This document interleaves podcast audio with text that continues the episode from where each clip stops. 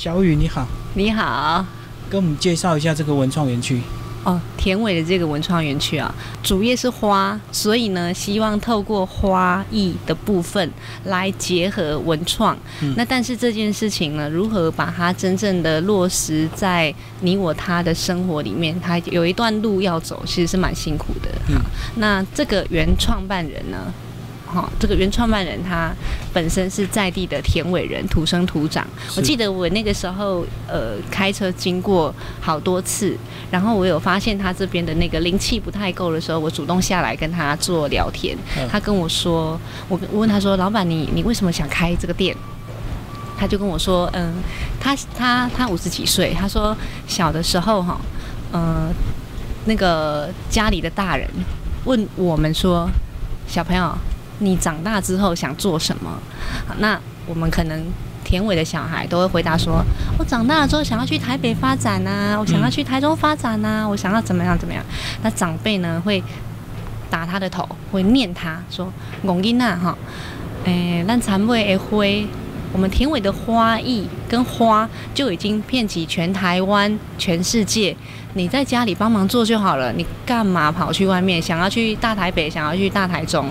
好，那现在他五十几岁了，换他再去问田尾的那些在地的年轻人说：小孩，小孩，你你长大了之后，你想要做什么？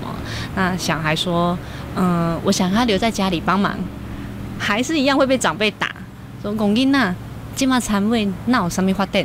要走出去你个想要老底处理好。嗯那他听了很感慨嘛，他五十几岁，他听了很感慨，他觉得说，哎、我们田尾难道留不住年轻人吗？我想他的想法大概跟我们走遍嗯很多偏乡一样，就说很多偏乡他其实都留不住对在地的年轻人。问题是，他认为田尾这个地方不应该，因为花跟花艺这件事情的确是家家户户都需要的，但他们的生意依然是非常的好啊。为什么我们一辈子都在为人作嫁，帮人家的居家创造那种生活的仪式感？可是我们自己却过着像农夫的生活，然后感觉就是年轻人留不住了。那你要去外地发展了，他觉得这个事情不太合理。好，那我自己听的是蛮感动的，我我有把这个东西写成写成一篇文章，只是还没有曝光。那当然，他还是要忙他的主业，嗯，就是他的在地家族是呃花艺的部分嘛。啊，那译文的部分其实就像那个，我记得蒋勋老师有一天有一篇文章，在蛮多年前，他说。其实我们要劳工或农民来接触美的事物是一件残忍的事情，因为他讨生活都来不及。我就一直被那一篇文章给给吸引，然后牢牢的记住。所以我自己觉得我在接触到这个原创老板的时候，我可以明白他想要在在地做这件事情的心。可是台湾威有一句话叫做“金没有起心”呐，嗯，哦，在地人的唔知道伊在做啥物，因为那个时候除了花跟树的元素以外，它其实没有太多的艺文的项目。啊那我自己本身是外地人，可是我非常非常喜欢田尾这个地方。就是每当我不知道要去哪里的时候，我觉得中部我就想来田尾走一走。那田尾在我的感觉有点像是台湾的小澳洲吧。嗯，它就是嗯、呃有阳光、空气、花啊、水啊各方面，是一个特别好走的地方。那那我就有跟他说，诶，你这边其实是可以加入一些译文的元素，嗯所以我就啊进来了。大概是这个状态。那进来之后，我就开始加入他他这个园区的一些呃艺文的项目，比方说我们做很多的活动，或者是做很多的呃亲子游戏课程、绘画课程，还有画展。对，我就注入这些。你一开始加入这些元素都很顺利吗？还是说你一开始想跟实际操作还是会有一些落差？不顺利，那不顺利的原因呢，跟在地人没有关系，是跟呃本身创办人有关系。因为创办人他就是土生土长的在地人，他会有很多的他必须突破的地方。嗯那德智体群美的这个部分，我发现美育。美育的部分可能是绝大多数人很缺乏的，所以呃，原创跟原创的员工是我觉得最困难的地方，因为你不知道怎么跟他们做沟通。嗯那我就在下项目的同时呢，自己做，自己做，自己做，做到有一个呃有一个画面的，有一个形式了，然后我自己透过拍照片，嗯，让他们看。然后一步一步的感受，大概是这样。所以他们本来就是比较习惯种花卖花这样的一个传统模式，就对。对，然后不太懂译文的部分，怎么去操作它？那你要说他们人不好吗？并没有，他们很好客，很热情。但是你知道那种地方上的好客跟热情，把它落实到商业来的时候，他不知道怎么跟你开口收费了。对。啊，他不知道怎么开始去执行这件事情了。嗯，因为每一个人都是来，就是你是谁的啊？嗯，你是谁的阿姐？你是谁的什么什么什么的？对，那呃，地方上的这些亲朋好友，他也很想支持你，可是他也不知道该怎么支持你，就卡在这个部分。嗯，那你个人是怎么样对译文有特别的这个接触跟敏锐度？我以前。应该说，我到现在我都是一个房地产的代销业者。嗯那你知道，很多建设公司它开始有译文的部分。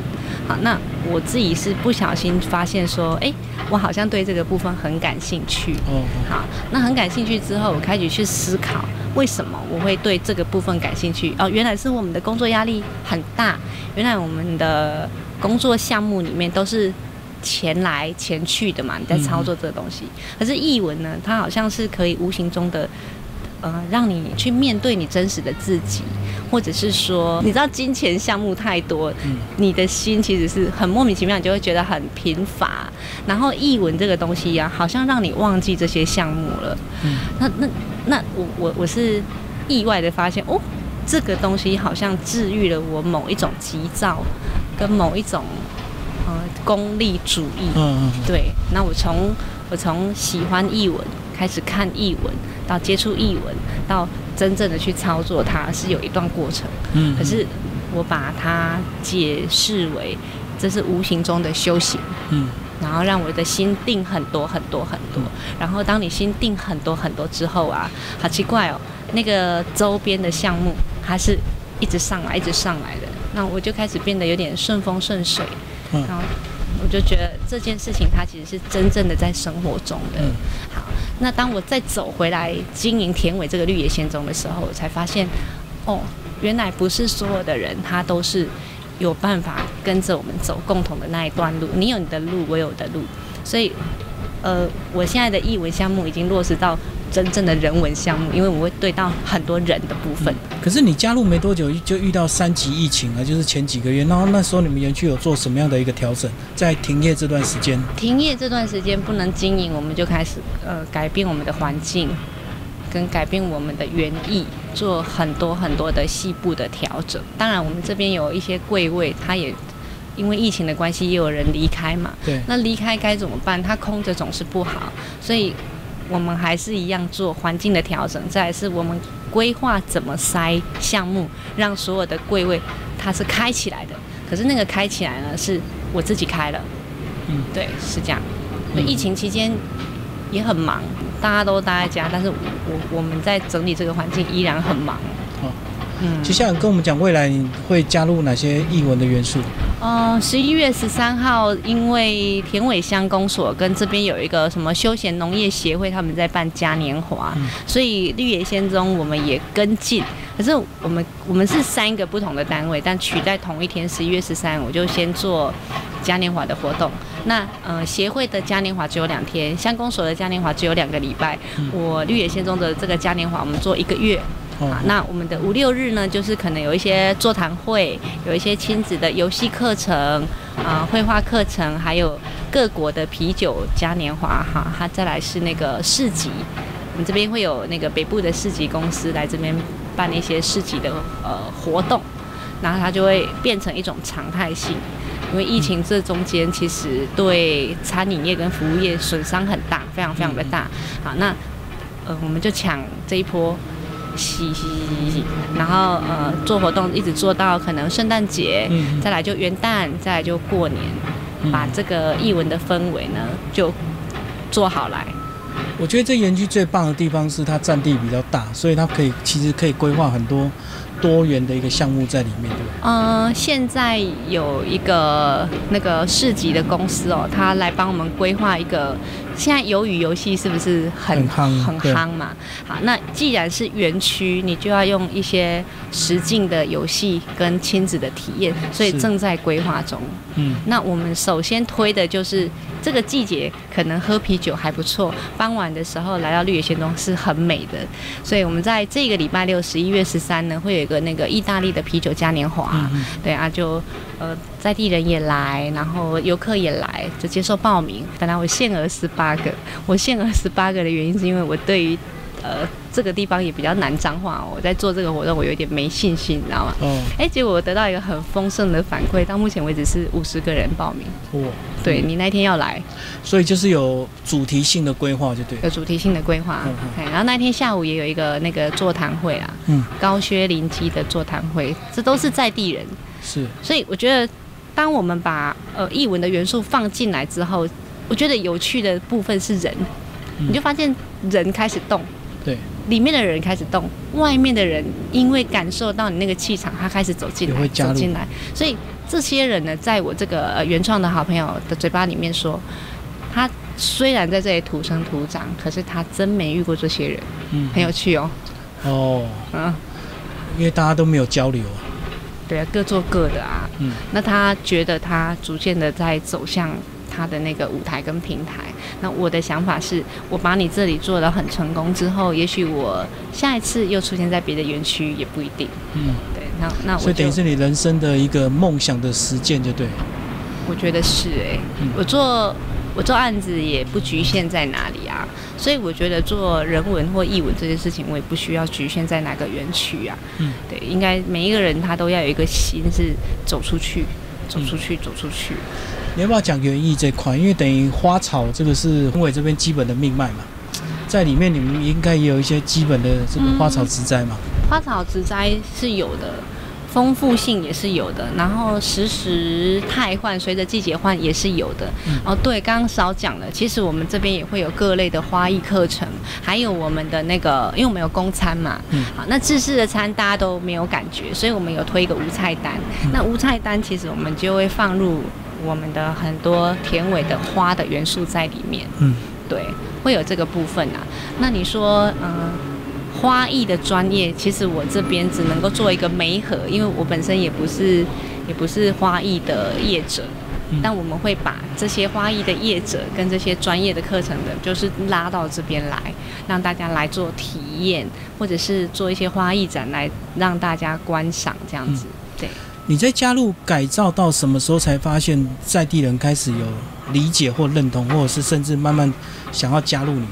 因为一开始可能大家都会冷眼嘛，跨地的病下面办法。呃，我觉得原创比较辛苦，嗯他是在地人，他做的时候是比较辛苦的，因为他用在地人的眼光看在地人，所以他可能还抓不到在地人的那个呃呃口味好了。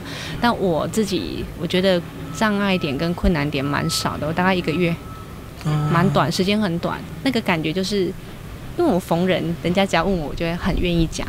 哦，其实我告诉你，这个地方想要做成什么，做成什么，做成什么。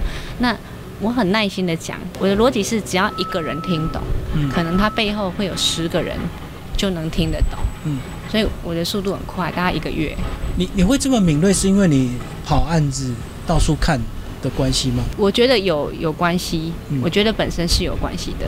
然后再来是我是一个很很乐于分享的人，我非常喜欢跟大家分享交流。对我很喜欢，比如说呃，今天我受了主持人你的采访，那我你看我刚刚一转头，我就来跟我的员工说，我告诉你他是谁哦，他是全台湾最疯狂的主持人，嗯 他都怎么样怎么样。我是一个很乐乐于告诉每一个人他是谁，他是谁，或者是我正在做什么的那种人。嗯对，那我讲完，人家就认识你；我讲完，人家就会知道哦，原来这个原创他想要做什么。这个通常很多老板都要有这样的特质，可是员工不一定会认同，因为员工他可能会觉得我就是领薪水，对所以啊，员工的这个脚步是会跟上的速度会稍微慢一点。跟上的速度是慢，那慢的慢的想法我，我跟你分享哦。呃，比如说我有十个员工，嗯，那我在接手的时候，其实我都不说话，我就一直搬东西呀、一直做，一直做。那我的想法很简单，只要有一个员工会跑过来问我说：“你需要我帮忙吗？”他就是跟上的员工。嗯所以我只需要有一个，他就会出现第二个，我也不着急。嗯嗯嗯，我觉得没有必要去设想全部，设想全部你就会很累，你就会有很多的期待落空。就好像人家问我说，就他们现在会问我说，我的节奏很快嘛，这一个柜开完了，换这个柜开，换这个柜开，他们问我为什么你好像都知道你要做什么？嗯对，那我就跟他们分享，如果你经营一个园区的生意，你不能够看大方向，大方向你就会乱掉。嗯因为园区说实在，我们这个园区说大不大，说小不小，因为比我们大的还很多。对，但我如果我如果总体的园区去看它，你就会去考虑到你你的腹地，那你的腹地，你这个地方要种什么，这个地方要做什么，其实你会整个很慌乱。嗯那你你只能够怎么看它？你要分部门看它，这是一个公司，一个柜位就是一间店或者是一个部门。好，那这一个柜位你把它设好来了，你放一个人在里面。好，那这一个人他在这个部门他需要做什么事情，你就去看他的绩效。好，那你能够规范他。好，那在下一个地方你又整理好了，你告诉他这个地方是要做下午茶的、嗯甜点的、啊咖啡的，你就只要看他的绩效。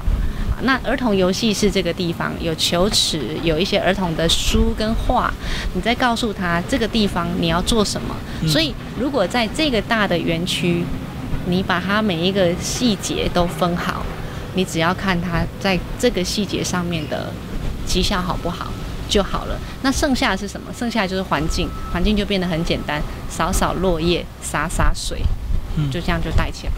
嗯，啊，我是我是有准备好的，所以我来做这件事情，我先做，可是我会告诉你，因为我正在放我的部门，嗯，就把它放好了，你觉得你投入到现在跟你所获得的成正比吗？成正比。嗯，哎，可能获利的钱的部分还没有，心灵上 是有感，呃，感人受到回馈人跟事的部分是百分之百的很 OK。嗯如果我们讲讲各种获利，我只有实质上的利还没有收获，那没有办法，因为今年疫情损失很惨重所以我们的那个菜单跟我们的项目要一样一样的放。但是如果就呃以前的凌乱跟里面的人事跟他们的概念，其实我是百分之百回收。嗯，对我觉得做的很高兴啊。最后讲一下未来的规划，你希望它能够再变成什么样子？嗯，在十二月的时候就会有北部的游玩市集，这是我自己的好朋友舅，他们就会下来，有十台那种很很漂亮的，我们大家一般在市集看到那些餐车。那他他希望这边不要是一个活动的概念，他希望长期的驻点。嗯，那我觉得刚好哦，那个田尾市中心的那个怡心园正在做施工，这个施工大概要两年至三年。啊那以前那个一星园是一个大公园，嗯所以它的假日会有一些街头艺人，会有一些餐车。因为现在要施工两年，大家都收了嘛哦。对，啊，那我也知道在地人对于对于这个地方的一些期待，跟对于这个地方的一些莫名其妙，我们的速度没办法快到很快的广为人知。好，那我们就只好透过外来的市集啊，十台餐车前跟后把它框下来，每个礼拜每个礼拜的做啊，做成一个氛围之后呢，刚好已经也在施工，就是我的机会。嗯啊，我是蛮有信心的啊、嗯那个氛围会上来，人潮就会来。那嗯、呃我们的在地的人，他慢慢的懂，慢慢的懂，他就会一直出现，一直出现。而且现在人消费都很看网络评价，所以社群操作应该也是要很注重，对不对？对我们连这阵子我来，我连粉砖的文章我都我都有做调整，还有我们的什么时候发文这个部分，我们也有在做调整。对，那各种各种进步其实是都在运行中了。有可是有一些东西是你还需要一点点时间的发酵，就是比方说这边就平日没有人，六日来，所以六日的游客他怎么去呃写你的评论这件事情，我就每个礼拜只有两天嘛，这个部分我就真的只能够等，然后我就做好来等，这样，对啊，对啊。嗯。所以现在跟在地还有什么样的一个合作？嗯、现因为我知道很多社区或者是一个景点都会有所谓的一些观光推动发展协会，我好像还没有我好像还没有接触到这些部分，哦，因为我不是真正的本地人懂，可是因为我的我的想法是这样，第一个我内部很忙，先做好自己的。第二个，我只好先把我自己做好。那我透过办活动，呃，让大家广为宣传。那我相信这些人他就会一个一个来。那再加上我自己本身是是很谢谢自己生命中很多贵人，比如说你今天就从高雄来啊，嗯然后像那个美术馆的前馆长，他就会从台中来啊。好，那有一些北中南的朋友，他们就陆续的从各个地方来，然后给我们最直接的支持。那这些东西，我相信就能够感动在地真正的你刚刚讲的协会的啊，或者是什么公所的呀，这样我只能这样做了。那与其我把这些贵人都找来，或者是这些贵人都会自动的出现来，做到踏春苗乡，真的是好过于我亲自到在地的乡公所去拜访，那个太消耗我的时间了啦。嗯对对对，而且我也不是在地人，所以我怕我讲的话他们听不懂。不好交流了。对，所以你们来，我觉得很棒，非常非常棒，对我们内部也棒。他们每一个人会哦哦，那个高雄的来啊，那个台北来啊，那个台中的来，其实我们里面的人非常高兴。如果少掉一些文创点的话，来到田尾的这些人，他们的消费形式是不是就吃东西、骑脚踏车、买一些花材这样子？你说的对耶，我们的那个原创办人他就是觉得，为什么来田尾的人就是只有骑脚踏车，然后吃臭豆腐跟吃烤玉米，然后就简单的逛一逛就回去了。对所以嗯。我自己也觉得不应该这样。比如说，我刚刚说我是真的很喜欢田尾，对不对？嗯但是我每一次来田尾，我好像也觉得被这个东西给受限，就是我是不是只能够走这一条路？那太远太远的路，我想骑脚踏车去，但我没有地图，我并不知道我能够骑去哪里。那我相信我跟所有的游客都是一样的。只好跟着走，对不对？对，所以其实我我有在接触一个项目，就是我自己想做的，我想为这个地方上做，就是我找了我几个旅行社的朋友，嗯那我告诉他们，我相信每一个地方都有它的文化跟它的故事。那我需要旅行社，大概就是小团制的，不要你来只能够在这边，你你你你在你在田尾哦，做一点点小小深度旅游，嗯嗯，小小的人文之旅，我们想要到在地的青农的田，在地的果农的田嗯，在地的花农的田，然后亲自的去面对到那些人。比如说，呃，像田尾就是太阳花。嗯有一天呢，清晨哦，我就我就开车在绕绕绕绕绕，很舒服。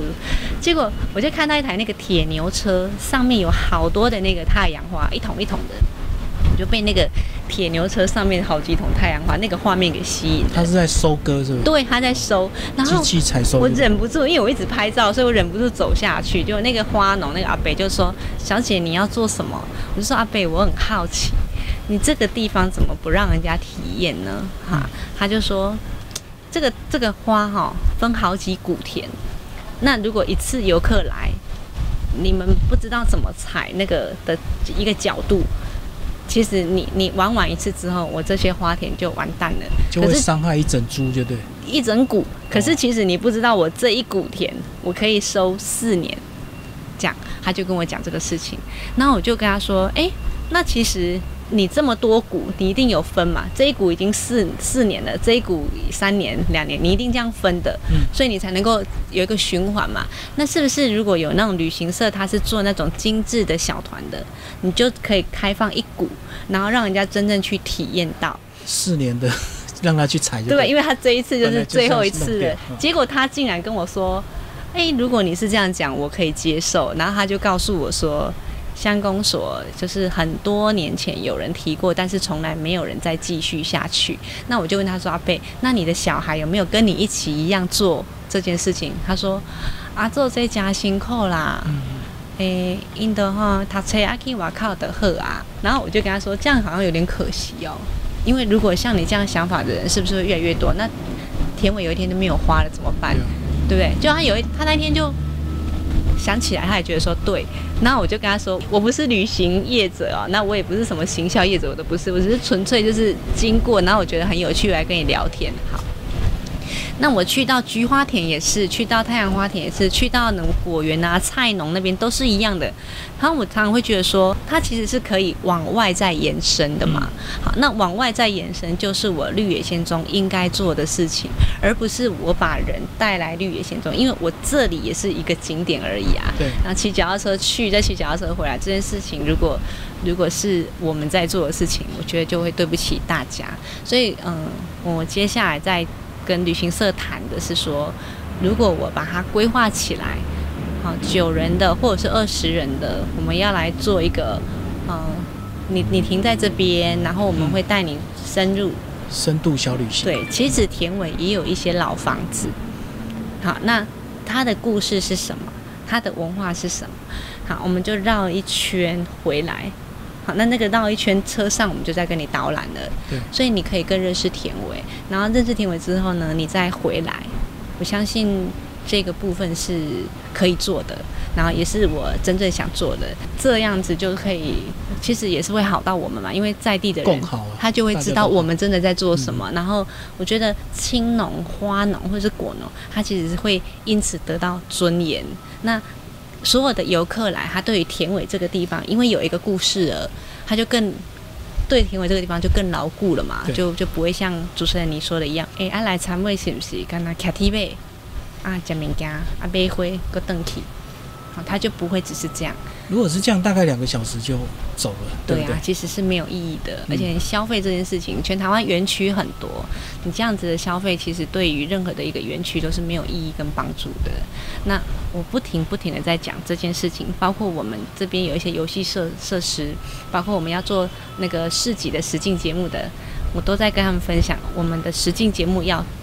做做做做做做到后来是做出去的，嗯，延伸出去。对我正在努力这件事情，这是绿野仙踪未来一定会做的事情。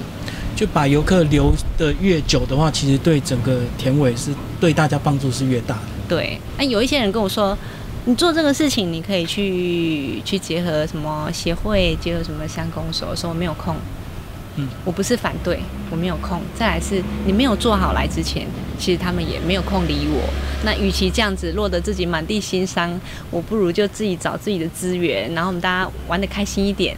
对对，我只需要对得起，呃，愿意支持田尾的游客，好，愿意支持绿野仙踪的游客，自己带头做最快。对对对，但是这个需要一点点时间。很多人本本末倒置，都会先找公家资源。他觉得公家的钱比较好申请，都都比较快。很多人做事情是，啊，都是为了申请。因为我在这边做一些译文的项目，也会有一些人他说我是什么译文协会，我是什么，然后呃，我可以跟你合作，然后我们可以怎么写经费，我都不反对。但是我没有空写，所以你写 好，然后。我都不反对，然后我没有空写的时候，他们就很很莫名其妙的就消失了，对呀。对对。可是我我觉得没有关系呢，我还是做的很高兴，因为我知道做译文或做园区，其实你你的脑袋里面如果没有超过十条路在走，你是走不了。对对。所以我也没有关系啊。嗯。啊，接下来会这样做，所以有空当这个行程都出来的时候啊，你一定要再下来。好。因为一定很好玩。谢谢我们小鱼总监。